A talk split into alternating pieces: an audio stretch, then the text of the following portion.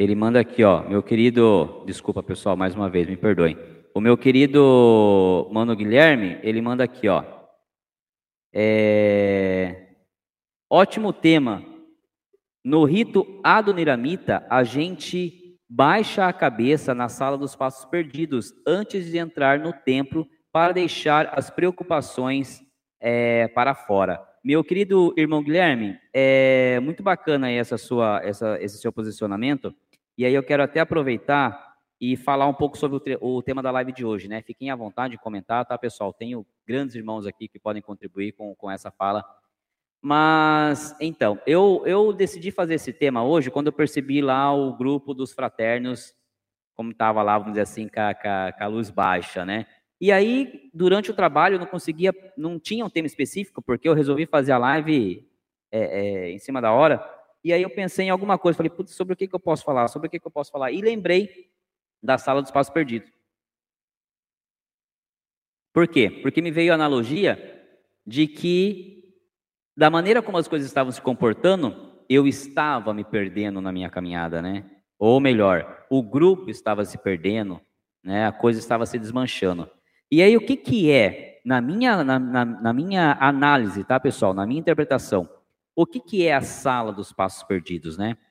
É um momento é, como tudo que eu vejo, né? É um momento de equilíbrio, é um momento da dualidade também na maçonaria. E por quê? Eu vou dizer para vocês o porquê é, que eu penso dessa forma.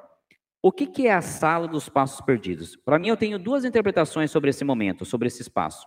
O primeiro deles é um local onde diz a você que ali é o único trecho, né, o último trecho, né, o último percurso que você tem para você se desviar.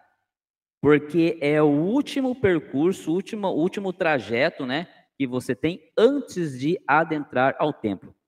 Então, ali você ainda pode andar zigue-zagueando, porque você ainda não está no sagrado, não adentrou ao, ao sagrado.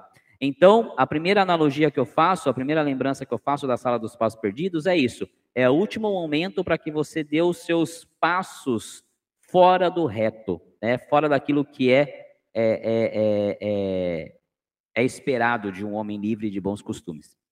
O segundo é que, é exatamente o que você fala aqui, meu irmão, é o momento onde você tem para deixar todas as suas mágoas. É o último momento que você tem para deixar suas angústias, suas preocupações, seus pensamentos, tá? Por quê? Porque dali para dentro, seu foco, seu pensamento, seus objetivos tem que estar voltado no sagrado, no divino, na energia.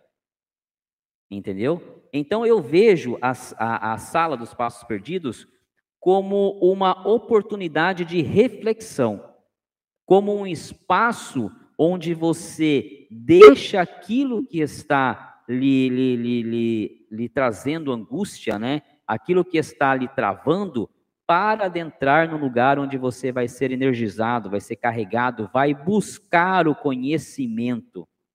Tá? Então, na sala dos passos perdidos, você ainda pode ser um leigo, um ignorante, vamos assim dizer. A partir do momento que você passa a, a adentrar o templo, né? Então, após a sala do passo perdido, aí você começa a ter o entendimento, a luz. Então eu não vejo a sala dos passos perdidos como algo ruim. Eu vejo ela como uma simbologia que te leva a pensar: olha, até aqui você pode ser você, materialista, egoísta, é, é, é, que pensa é, só em você. Daqui para frente, você tem que ser espiritual, você tem que ser fraterno, você tem que ser luz. Porque é ela que vai te irradiar daqui para frente. Então é essa analogia que eu vejo da sala dos passos perdidos.